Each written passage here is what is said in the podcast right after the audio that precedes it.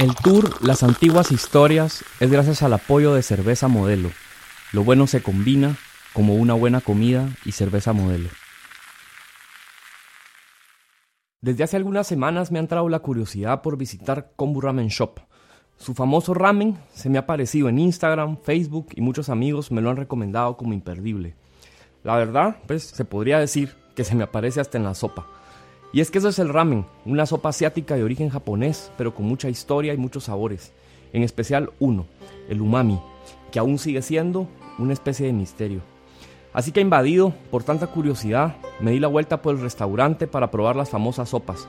Y además, echarme la platicada con el querido Rodrigo Aguilar, quien volvió de su viaje por Asia con el propósito de replicar todas esas sopas que probó. La experiencia estuvo rechilera el corazón se me llenó de puro sabor. ¿Cómo estás, mi Rodri? Qué buena onda, qué buena pues, onda verte por acá. Pues bien, ven aquí, mira, bienvenido. No habías venido. Tenía muchísimas ganas de venir, la verdad que me han hablado muchísimo. Estaba muy inquieto en las redes, se ha hablado muchísimo de combo. Hay muchas fotos que dan mucho hambre.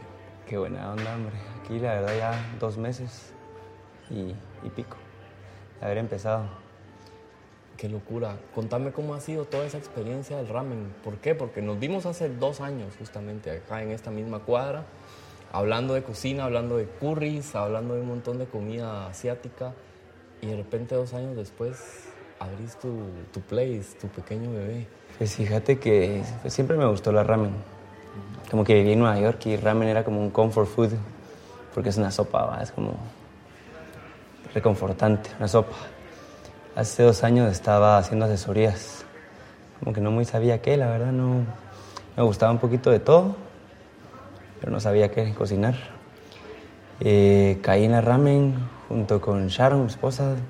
La idea de una ramen shop salió de que estábamos viajando por Asia. Nos casamos y nos fuimos a viajar por Asia. Y cada lugar que parábamos era buscar una ramen, no sé, que ahí en Asia todos lados hay ramen, aunque sea japonés, ya se difundió por todos lados. Entonces, en un momento, no me recuerdo, creo que fue en Malasia que dijimos, ¿por qué no ponemos un ramen shop? Siempre estábamos rebotando ideas de qué hacer. Yo nunca tenía claro que quería cocinar. Un tiempo que me agarró, quiero tirar comida vegetariana. Fuimos a la India, intentamos ser vegetarianos y descubrí que no, no soy vegetariano. Pero después, no sé, ramen, ramen, ramen, siempre comer ramen, siempre comer sopa. Yo crecí con sopas, todos los días sopa. Y dijimos ramen, Sharon, y yo fue así como un momento así, eureka. Los dos sí.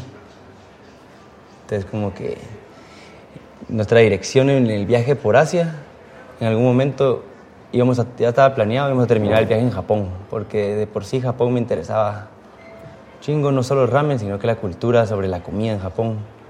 Entonces decidí desde antes de llegar a Japón que iba a aprender a hacer ramen. No teníamos dicho vamos a abrir un ramen shop. era la idea ahí como, puede ser que vamos a abrir un ramen shop, es una de las ideas de negocio, pero puede ser que sigamos viajando. No, no había algo específico.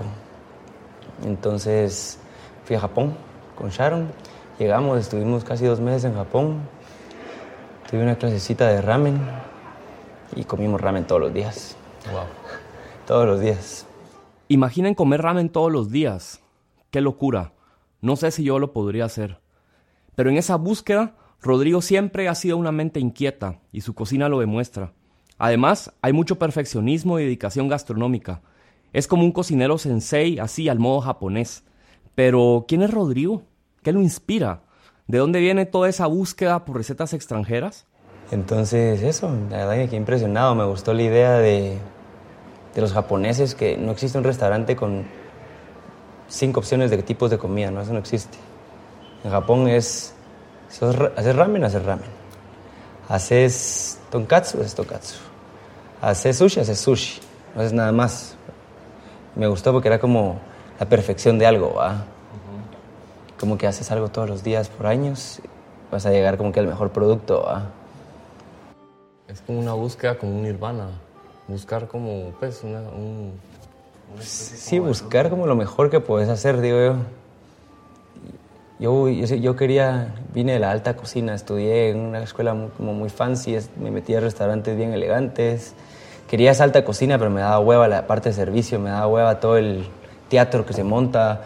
Yo siempre que cuando venía, vine a Guate en el 2016 quería hacer comida guatemalteca porque era lo que estaba de moda, era que cada cocinero haga sus raíces. Y como que hace poco llegué al, punto de que no, yo no soy la, la, pancarta de la comida guatemalteca. Yo no crecí con eso, pues porque vengo de familia de inmigrantes en Guatemala. Sí, obviamente hacemos tamales, tengo eso, soy guatemalteco, pero no soy la foto de lo que la gente pensaría de un guatemalteco, digamos, estudié afuera cocina. Entonces todas mis raíces de cocina no son guatemaltecas. Yo la comida guatemalteca la aprendí hace tres años. A pesar de inspirarse en la cultura asiática, Rodrigo ha encontrado una conexión entre el ingrediente local y las recetas milenarias. El ramen, por su lado, también ha evolucionado y se ha expandido en el mundo, pero sigue manteniendo esa receta original. Al final es toda una cultura. Venir a Kombu Ramen Shop me lo confirma. Qué locura. De ahí vendría también porque estabas con aquel proyecto de por qué comemos, ¿verdad? ¿Por qué comemos? Era esa idea, era, era de usar producto local pero con la misma, como que agarrando la influencia esta, que venía a trabajar en Bolivia en un restaurante de solo producto local. Gusto. En gusto. Y entonces como que me quedó esa idea y me gustó. Igual, ahora estamos haciendo ramen, pero 80% de los productos son de aquí. Entonces es como... O sea, sí, de alguna manera sí seguís trabajando con producto local, sí estás conectado. Sí, o sea, no, ya no estoy al 100%. Obviamente importamos hongos, pues no importo yo, pero compramos hongos importados, compramos algas, compramos salsa de soya eh, y solo, o sea, además de Chapín. Qué locura. En un ramen shop, el trigo nacional para los fideos, todos los verdes vienen de aquí de Antigua, de, una granja de hidroponía. Todos los productos son casi todos de Antigua, menos el, trigo. El aceite de ajonjolí que es guatemalteco, el ajonjolí que es un producto como que súper japonés, pero al revés producido en Guatemala es como que hay casi todo de guatemalteco, la verdad. ¿Y cómo ha sido, digamos, esa como sensación de la o, la, cómo percibís a la gente que ha venido? Porque mucha gente, se ha creado mucha expectativa alrededor. No hay mucho ramen en Guatemala. pues la verdad que eso es lo que queríamos, hacer ramen en Guatemala, porque yo no, yo no conocía en Guatemala, entonces la gente lo ha aceptado mucho. Mucho, la verdad que hemos tenido buena, una buena experiencia con el cliente, también roces ahí por esto del servicio. Somos un servicio más casual. Un ramen shop en Japón no es comida elegante, no, es, no somos nada fancy. Un ramen shop en Japón es comida rápida. Es lo inmediato, es lo que hay. Es lo esa, es su versión de comida rápida. O sea, pero para los japoneses tiene que ser de alta calidad, aunque sea rápido. Igual acá queremos que te sentes y a los tres minutos tenés sopa. O sea, esa es la idea. La idea es que seguimos siendo comida rápida. Tuvimos que tener un, par más de mesas. Al principio quería usar una barra, pero la gente no... No está acostumbrada. No está acostumbrada a esto. Como que hay gente que sí, que ha comido afuera y que viene y se sienta en la barra directamente y esto es lo que quiere. Comer. Y las barras en Japón tienen esta altura, como para acabar. Si vos querés tu privacidad, pues comes, ahí estás ves la cocina, ves todo el movimiento, ves el pero no es así directamente, digamos. Pero me gusta también esa interacción, porque tengo la oportunidad que muchas veces los cocineros no tenemos de explicar, de hablar de nuestra cocina y directo. O sea, no es como cocina abierta y mesa allá, que tenemos acá. También que estemos expuestos nos lleva a que tenemos que trabajar más limpio, más ordenado, nos lleva a que nos fuerza a nosotros a, que mejorar, siento yo. A mí me encanta sentarme en la barra. Me gusta esa sensación de comer rápido, ese rush. Y además ver de cerca cómo es el servicio, cómo añaden cada ingrediente, cómo sirven uno por uno, en fin, toda esa magia que fluye en la cocina. Y aquí estoy, cabal, sentado frente a la barra, viendo pasar sopa tras sopa, cómo le añaden algas, fideos, carnes, huevo, vegetales a cada una. Y a pesar de ver todo este proceso, no tengo muy claro qué es el ramen. ¿Será una sopa? ¿Son fideos? ¿Qué es? ¿Cómo definiría el ramen? Qué difícil, al final es una sopa, pues, pero yo pienso que los japoneses lo han llevado a, al estudio, de, el estudio del umami. Una ramen es un caldo del umami. El umami es el sabor ese que está presente en todo, pero que creo que solo los japoneses lo han investigado. No es una sopa con diferentes... sopa personal, lo que me encantó también de la ramen fue cuando estaba en Japón, es que cada ramen shop puede ser increíble, pero cada ramen shop es un mundo del otro. No hay una forma de hacerlo, no hay la ramen. La ramen tiene que ser umami, tiene que tener unos fideos que no hay un tipo de fideos, hay cada quien elige según lo que ellos quieran. Entonces también es como la expresión del ramen chef. Entonces una ramen, no sé, es, una, es reconfortante para mí, una sopa reconfortante que tiene mucho detalle, porque cada topping no solo está puesto, sino que cada topping lleva un proceso y lo bonito es que todo se une. El primer sorbo es una cosa, y todo va cambiando. Y visualmente es hermosa, pues.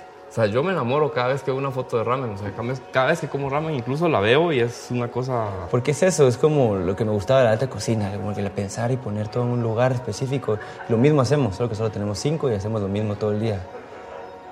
Pero está pensado, o sea, los fideos van de cierta manera para que sostengan los toppings, el huevo cierra a los toppings, está como. Sea, al final, contemplar lo mismo que se contempla en todas las cocinas, que la visual es parte importante, va, el aroma, la visual. No sé ustedes, pero a mí cada sopa ramen me parece un poema líquido. Es muy visual ver cada ingrediente en su lugar. No sé. Siempre he pensado que los japoneses son como alienígenas, con una mente así súper avanzada, desde los haikus de Lippo o Basho hasta las pinturas y grabados de Okusai. Y esto, toda esta locura sistemática se respira en kombu. Es una especie de perfeccionismo riguroso, pero súper creativo. ¿Cómo voy a hacer ramen y al mismo tiempo voy a hacer carne asada y voy a hacer no sé qué, voy a ser bueno en todo? Es como ilógico para ellos, es como, yo soy un ramen chef, te dice yo soy un sushi chef, yo no me voy a meter a hacer sushi. Sí, no, no puedo. Que, lo puedo sacar, pero no voy a ser bueno. Digamos, yo le decía a Sharon, me recuerdo, Sharon me decía, tus fideos ya están ricos. No. Bueno, me gustan, me gustan, pero le dije, dame seis meses y ya me van a empezar a gustar. Es como todos los días de hacerlo. Es algo como que le, parte de lo que le me gusta a la ramen es que le quita a la cocina eso de lo artístico. Y siento que la cocina tiene mucha parte que queremos verle la parte artística y wow, pero es repetición, es ciencia y tiene la parte de sensibilidad pero es como la mezcla de todo. No puedes definir una cocina como un plato, una creación artística, ¿no? Porque una vez sí, pero sacarlo 100 veces, 500 veces en la semana, igual, eso no tiene nada de arte. Eso tiene de orden, cuadriculado, de repetición, de ciencia, de conocer los ingredientes, cómo conservarlos, cómo llevarlos. Disciplina. Entonces, al final es como entender que eso es lo que me gusta también de los japoneses, que no son no hablan de la cocina como, no, la cocina es esto, hay que, hay que trabajarlo, trabajarlo y trabajarlo para poder hacerlo. Sí, es rigor. Es, es rigor, tiene como su 5% de creatividad lindo, hermoso, y después trabajo. Rodrigo y Sharon viajaron ocho meses por toda Asia. Probaron más de 80 ramen distintas, sopas en Vietnam, Malasia, Japón y mucha comida callejera. Puedo suponer, entonces, que en cada ramen que sirven hay mucha de esa experiencia. Es como viajar a través de un plato por todo un continente es conocer el umami y llenar el paladar de una fiesta de sabores. Rodri lo tiene muy claro y todo ese conocimiento pues lo pone en su cocina. Hay varios ramens. O sea, si lo haces de pollo, el chintan. Si haces uno de cerdo, el tonkotsu. Después vienen variaciones según las mezclas que hagas. El mío es un double soup, que es pollo mezclado con un wadashi, que es el caldo japonés, hecho a base de algas, hongos y otros productos como sardinas congeladas, productos que son así donde proviene el umami. El caldo japonés es buscar umami al 100. Es como que ellos tienen hasta tablas de dónde viene el umami. Luego puedes pedir una paitan, que es de pollo mezclado con cerdo. Luego puedes pedir cada región de Japón. La, la primera sopa que yo sirvo acá, la clásica shoyu, que en sí es una chintan shoyu. En Japón se llamaría así que es un caldo de pollo doble mezclado con shoyu, que es soya. Entonces, lo que, las bases que vieras ahí sería el caldo y el tare. En todas las ramen tiene que tener un caldo y un tare. El tare es el sazón. La sopa de ramen no se sazona nunca. Se sazona al final. Entonces nosotros manejamos varios tares para cambiar el sabor del mismo caldo. Entonces nosotros aquí manejamos dos tares, pues tres por el vegano. Eh, el, el shoyu tare y el miso tare. Luego un shoyu tare que es de soya también, pero para veganos, porque excluimos el sazonar la soya. Como normalmente es una soya preparada, entonces la clásica que yo traigo acá viene del área de Tokio. Porque si te vas al sur, vas a empezar a ver más cerdo. Te vas al norte, la base es res. Y vas, va cambiando, o sea, cada pueblo tiene como su medio icónica, pero igual cada ramen agarra eso y lo vuelve suyo. Y también la gente juega con las grasas. El caldo se quita toda la grasa y después se le agrega grasa. Es parte de los japoneses, hay que agregarle medido. Y se puede saborizar.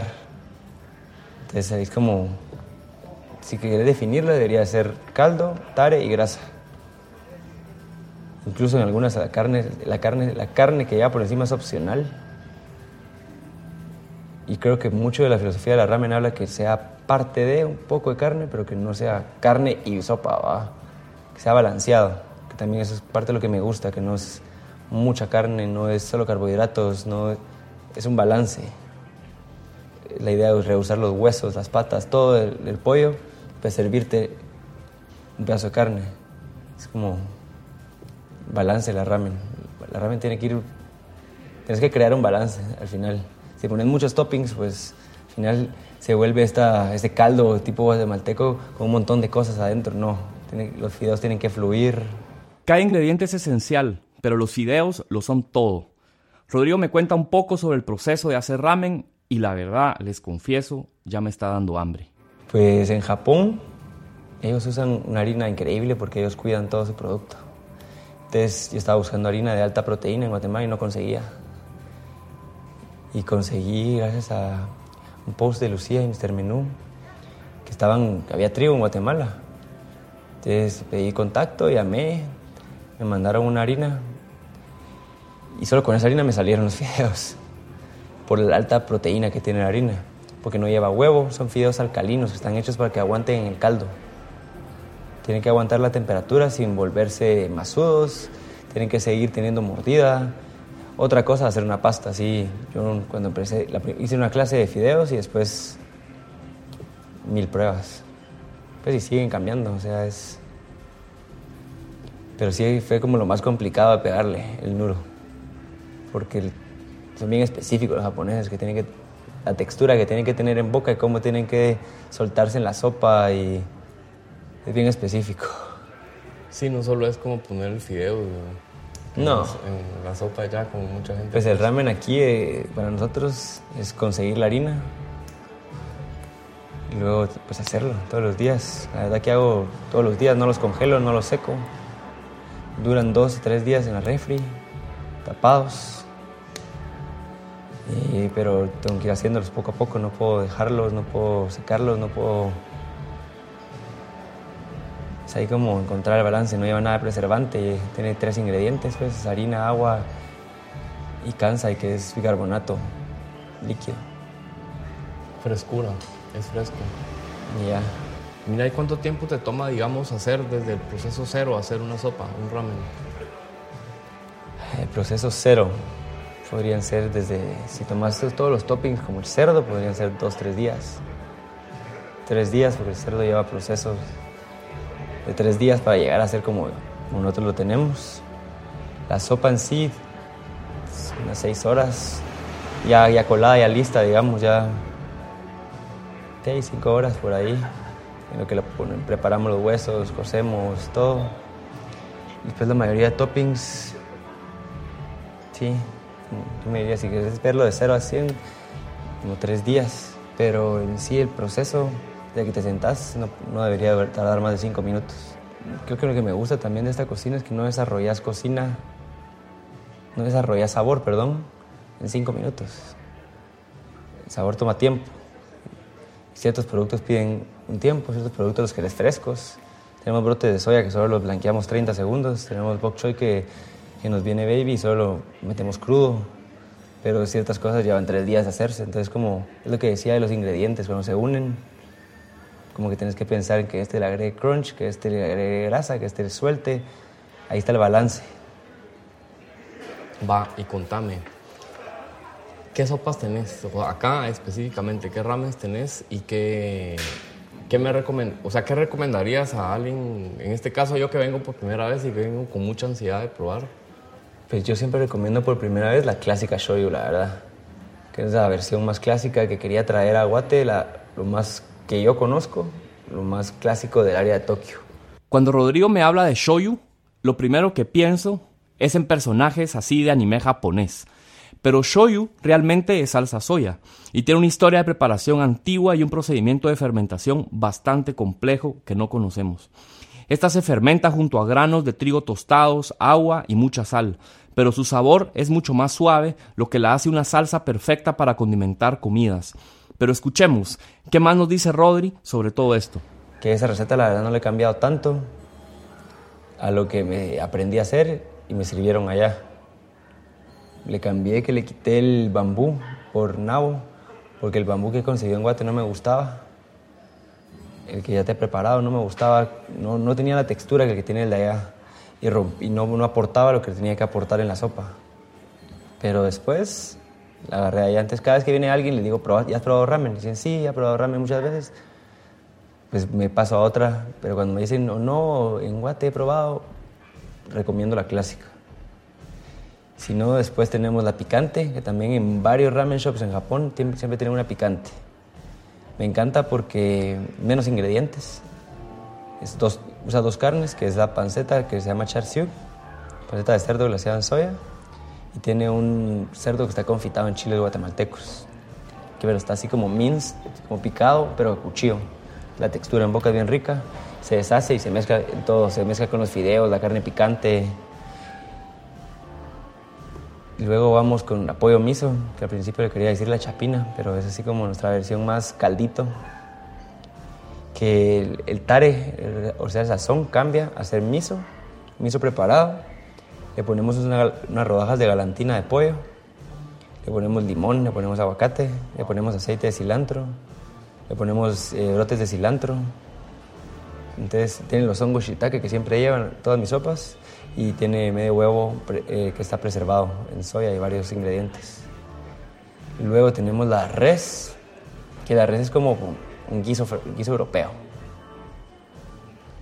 Sí, como literalmente trabajé en Europa y aprendí como cocina básica europea. Es un guiso de res europeo. Entonces por arriba va a llevar un pedazo de res que se va a deshacer, como carne guisada. Llevas cebolla brûlée, zanahoria en escabeche, como que quito los ingredientes clásicos, pero meto la misma acidez de otra manera, meto la misma crunch de otra manera, como que, que vaya más con la versión europea, digamos. Parece un trabalenguas ninja gastronómico, pero espero que al probarlas me trabe la lengua y la tripa de puro sabor. ¿No les ha dado hambre? Yo estoy que me muero. Luego tengo la vegana, pues que también siempre he tenido ese como juego entre veganismo, ¿no? Pero vegetarianismo. Te respeto mucho a la gente que, tiene eso, que, que, de verdad es vegana por convicción o que les quise hacer un... Es decir, el caldo es completamente diferente. El caldo es a base de frijol blanco, shiitakes, eh, diferentes algas y diferentes vegetales, pero le aporta umami de diferente manera completamente. la sopa lleva un hongo ostra confitado por encima en lugar de carne, digamos. Y pues lleva repollo morado, tomates rostizados, lleva los nabos encurtidos. Jugando con los ingredientes de aquí, pero sí como manteniéndose que el broth sí es un ramen. Y esa sopa me imagino que ha de ser la más especial también, va, porque, el, bueno, contaba de que, yo me acuerdo de que eras, eras vegetariano. Pues sí le metí pensamiento a ella, pero pues la verdad es que todas, la verdad es que cuando me como la panceta me fascina, así que pero sí le metí pensamiento, o sea, sí, no es como, ay, quitémosle algo y ya es vegana. No, para nada, sí llevamos procesos aquí para que sea vegana. O sea, y decidimos vegana, no vegetariana, para mejor irnos al 100. Si alguien quiere un huevo, va, perfecto, si alguien quiere meterle al... Pero igual me gusta el caldo suficiente para comérmelo con carne, ¿entendés? El caldo es rico, no es como que sí busqué que tuviera textura, el colágeno que le faltaba del, del animal, que lo tuviera de otra manera. Busqué que tenga todo sin, sin la carne. Bueno, pues entrémosle a esa sopa. Démosle. La primera ramen que me sirvió fue la clásica shoyu, pero la verdad no tenía idea cómo probarla. Entonces Rodri me explicó qué hacer. Pues mira, yo siempre aconsejo a la Mara lo que yo hago, que aprendí allá, que es con los palillos y la cuchara como que revolver todo. Porque si pruebas de arriba, puedes poner un poquito primero y después revolver, pero va, a cambiar todo si no, no se junta. Entonces yo empiezo con eso y empiezo a jalar fideos. Normalmente los japoneses comen muchos fideos, se, acaban los fideos antes de acabarse la sopa y piden otra de fideos, como para acabarse el caldito. Pero ahí sí, cada quien te da su punto de vista. Súper. Vamos a entrar entonces. Dale, pues. espectacular. Un provecho.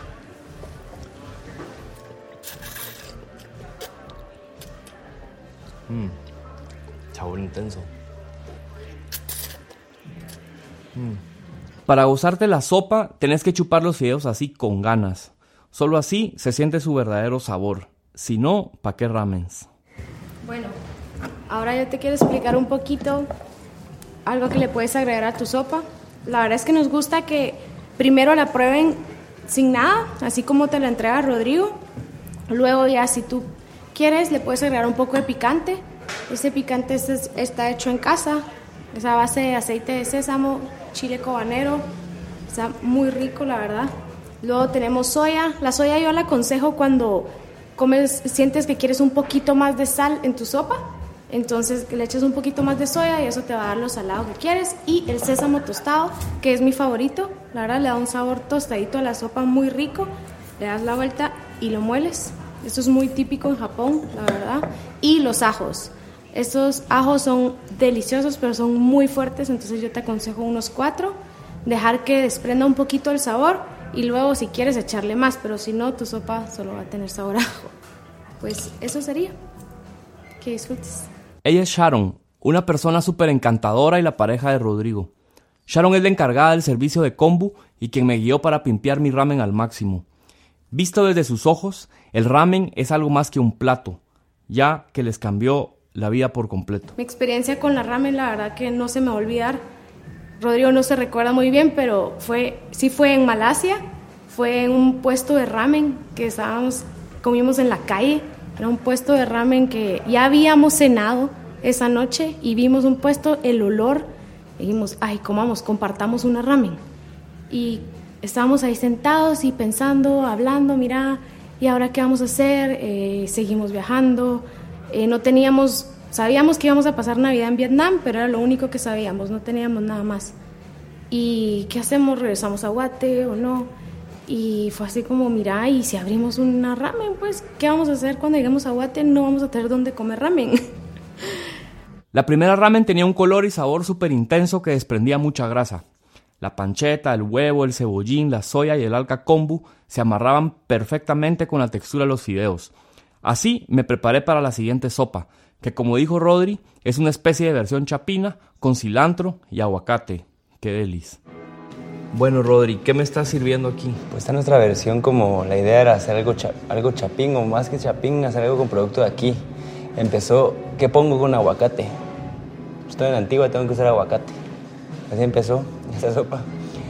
Y caímos en cilantro y aguacate y limón, va. Es así como Guatemala. Y por último, un postrecito con fruta de temporada, una deliciosa carambola que me recordó esos sabores de este lado del trópico. Mmm, delicioso. Creo que me voy con el, el corazón lleno de umami y con una felicidad. Uf, qué buen postre, Rodrigo. Sencillo, sin complicaciones buena onda la idea de tener uno. Y nos mantenemos con ese. Lo único que cambia la fruta.